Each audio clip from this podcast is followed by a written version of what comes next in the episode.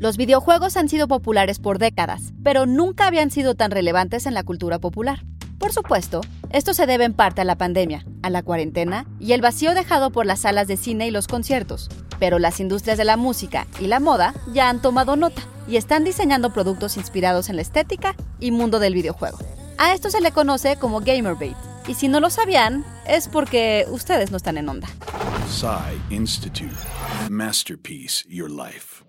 Ya desde antes de la cuarentena, los videojuegos eran la forma de entretenimiento más popular entre los jóvenes. La industria ingresó unos 180 mil millones de dólares en 2020, más que los deportes y las películas de todo el mundo. Y en la primavera, sus ganancias superaban ya los de la NFL, NBA, MLB y NHL, pero juntas. Los productos más deseados del 2020 fueron consolas como el Nintendo Switch y el PlayStation 5, y el costo de un juego como Cyberpunk 2077 317 millones de dólares no está muy lejos del de un blockbuster de Hollywood.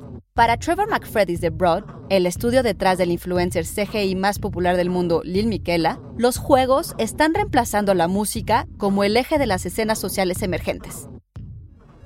De acuerdo con Sean Monahan, de The Guardian, así como el rock y el hip hop inspiraron modas y estilos, juegos de géneros como el cyberpunk y la fantasía inspiran a una nueva generación.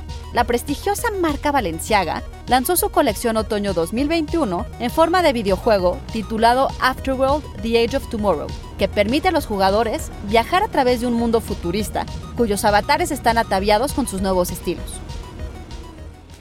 Sí, lo que fue el antro para la generación del baby boom y aquellos bares grunge de la generación X, ahora la generación Z lo encuentra, como todo, en línea. Guión Antonio Camarillo, basado en el artículo de Sean Monahan para el diario británico The Guardian. Y grabando desde casa, Ana Goyenechea. Nos escuchamos en la próxima cápsula SAE.